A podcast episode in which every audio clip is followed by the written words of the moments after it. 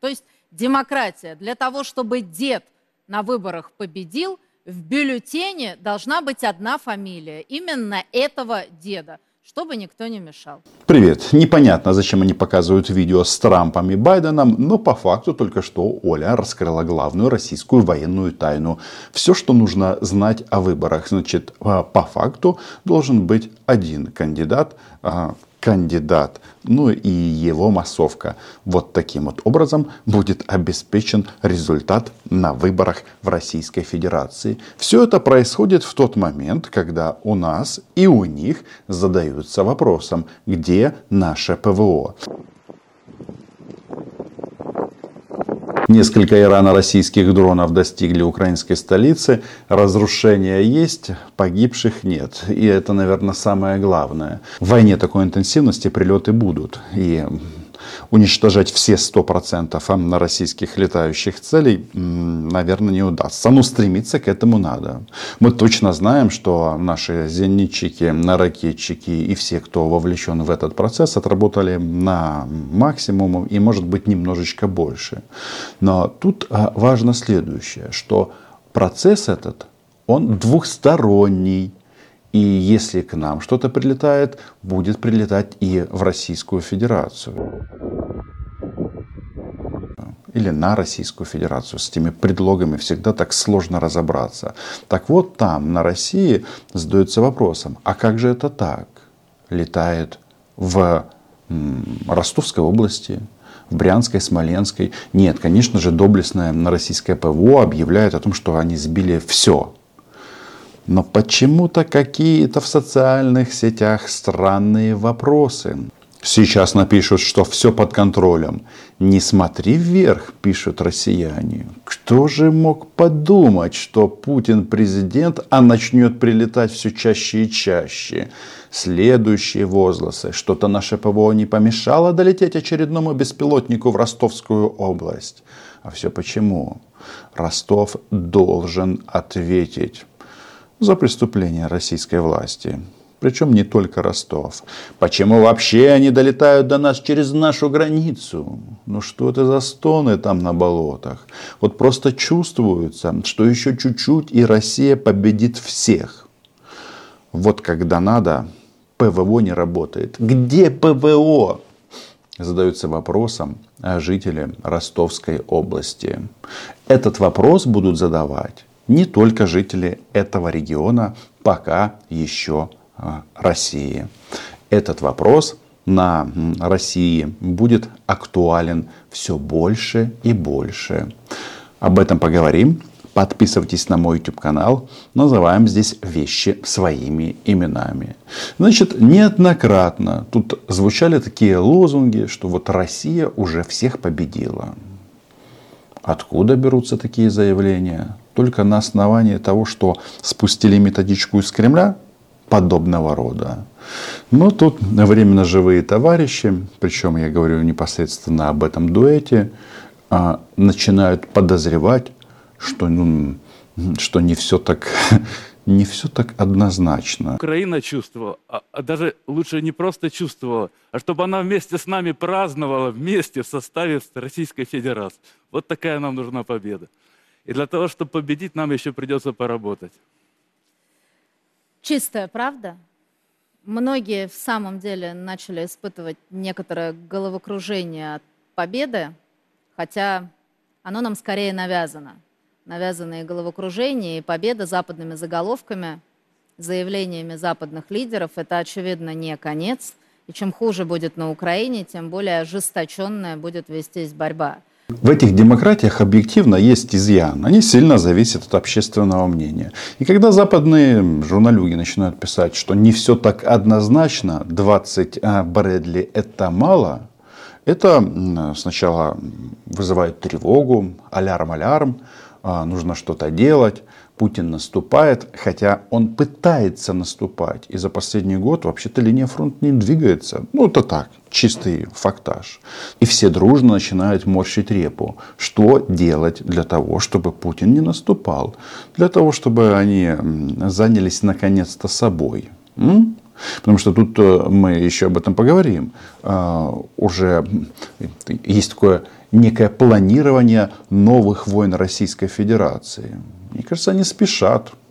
Может быть, так оно и получится, что одна часть России будет воевать против другой части России по итогам этой войны. Значит, Скобеева и компания понимают, что они врут. Понимают, что слишком рано они объявили себя победителями. В этом плане сразу мы фиксируем значит, переговоры глав оборонных ведомств Украины и США. Вы думаете, они желают друг друга только веселого Різдва? Нет, там все все равно завязано на вопросы безопасности и обороны. Из последних новостей поставщиков ракет комплексом ПВО Украине становится больше. К этому процессу присоединяется Япония. И я вот смотрю а, аналитическую справку а, Института изучения войны. И тут они выдали просто базу. В случае остановки западной помощи Украина потеряет способность сдерживать Российскую Федерацию. Я думаю, что мы на эти заголовки должны смотреть не с точки зрения того, что поживем увидим, а с точки зрения того, что такие сигналы, они откроют наконец-то ангары НАТО, там, где хранятся наши ракеты, танки и многое другое. В первую очередь речь идет о системах, которые уничтожают российских захватчиков, как принято там говорить, на дальних подступах. То есть не, уж, не успел доехать до позиции и уже повержен. И не важно, как будет называться эта ракета. Гром-2, он же Сапсан, Атакамс или Таурус. Это как раз та ситуация, когда количество переходит в качество. Еще полгода тому назад они травили русских, русских, женщин, детей, ладно, мужчин. В магазинах не обслуживали. Они лили грязь на Россию, на лидера России. И это те же самые СМИ, те же самые политики, которые сейчас говорят о том, что у Украины идут дела плохо. Плохо ли идут дела Украины? Конечно, плохо смеются над властью и не боятся власти. Вот власть понимает, что они смеются над ней и ее не боятся. По каким причинам? Почему Из люди того, должны них... бояться власти? Мы не в диктатуре живем, что у нас власти боятся. Мы находимся в точке бифуркации. Еще рано подбрасывать чепчики и кричать «Победа!». А у нас очень многие уже начинают кричать «Победа!», а победы у нас пока еще нет. Больше того, Многие рассчитывают на то, что вот сейчас уйдет Байден, придет Трамп. Ну а кто сказал, что при Трампе будет лучше? Мы так долго, э, демократы, говорили о том, что Трамп агент России, что мы иногда, мне кажется, сами в это поверили.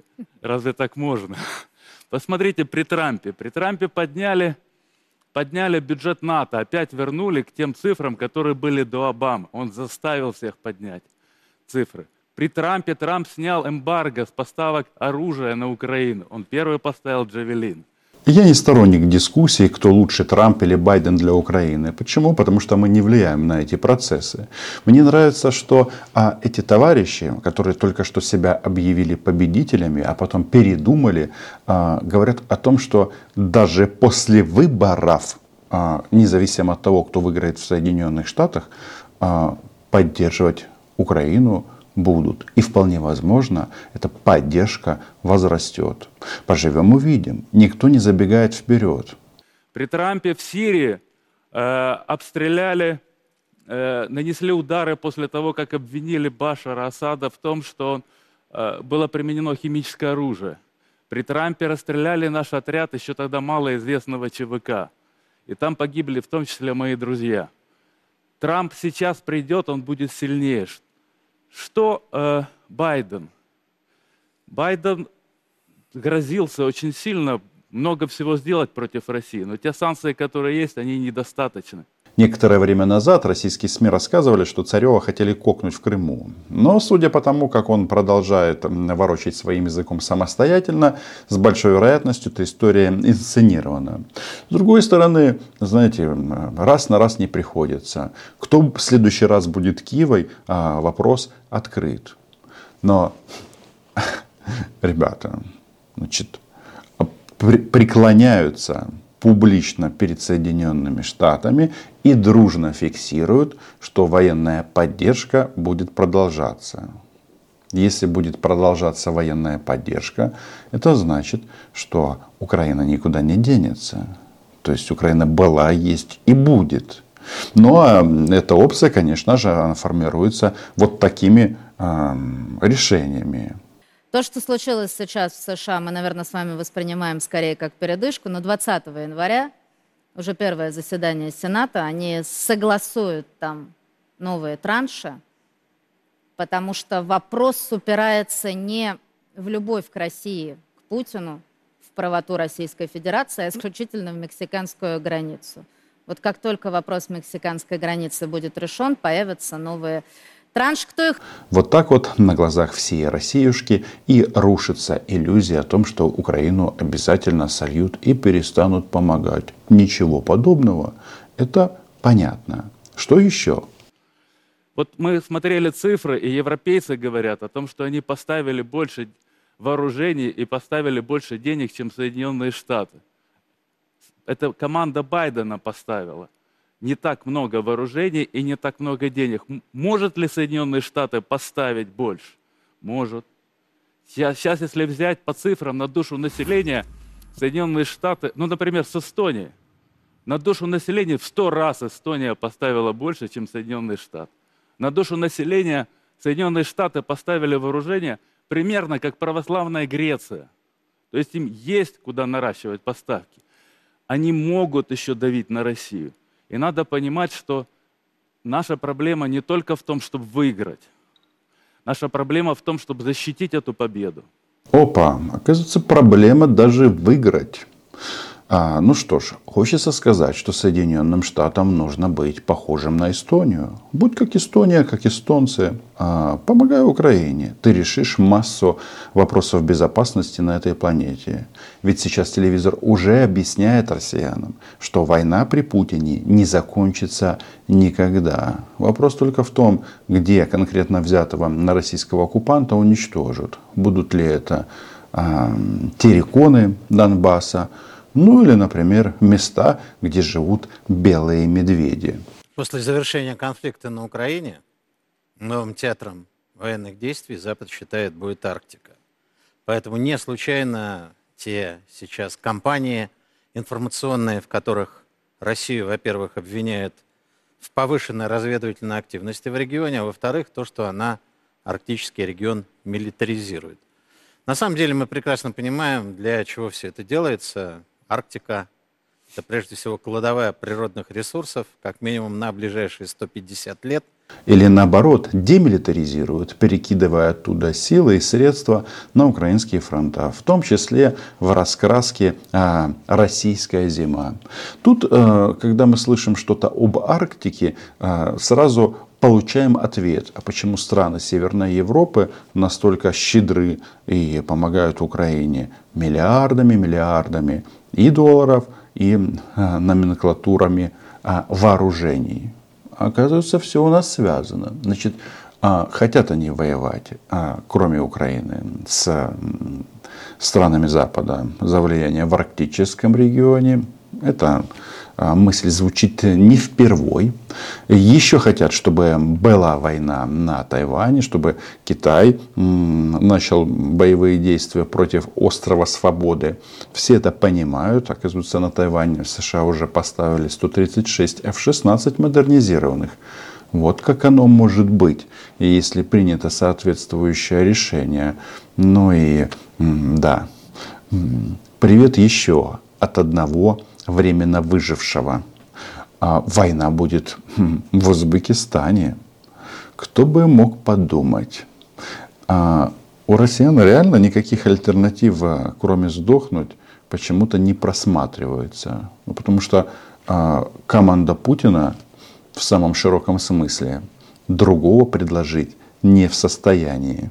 Я на самом деле еще стою искренне за то, чтобы э, вот эти вот территории, откуда едут к нам гастарбайтеры, чтобы их присоединять просто целиком и уже на месте их, э, ну как бы обучать русскому языку, чтобы не здесь их учить, а там уже, собственно, там, э, э, в Узбекистане, допустим. Спасибо. А, мы, мы будем, э, я всерьез на самом деле говорю, я не шучу, не валяю дурака, будем далее продвигать тему, э, дезавуировать э, документацию о распаде Советского Союза, что позволит нам в любой момент, собственно, сказать, что так как 2 миллиона ваших, так как 2 миллиона ваших граждан находятся на нашей территории, мы, собственно, претендуем на вашу территорию, потому что большинство ваших здесь, они уже проголосовали даже за это. Ну или какая-то другая форма, на самом деле, может быть придумана. Кто нам запретит после парада в Киеве, собственно говоря, что-либо сделать полезное на, на евразийской территории? Никто. Желание напасть на НАТО, оно фиксировалось неоднократно. Бомбить Лондон, Париж, Берлин, соответственно, Вашингтон – это обязательная программа. Внимание, ведь Путин поговорил не только об Украине. Он же когда сказал, как Сталин раздавал землю, он же и немцам намекнул. Ведь что мы привыкли говорить, да? Что там Запад кричит? Путин мечтает возродить Советский Союз. Это все о прошлом. Нет. Путин говорит о другом. Путин рисует контуры будущего. Но эти контуры базируются на глубинных ощущениях народов. Не наносной вот эта барелевщина, вот эта ватиканщина, вот это придуманное, где нет итальянца, нет немца, нет француза, а где есть некий европеец – Страны Балтии, а Польшу, Украину нужно просто уничтожить. Эти планы озвучивались неоднократно.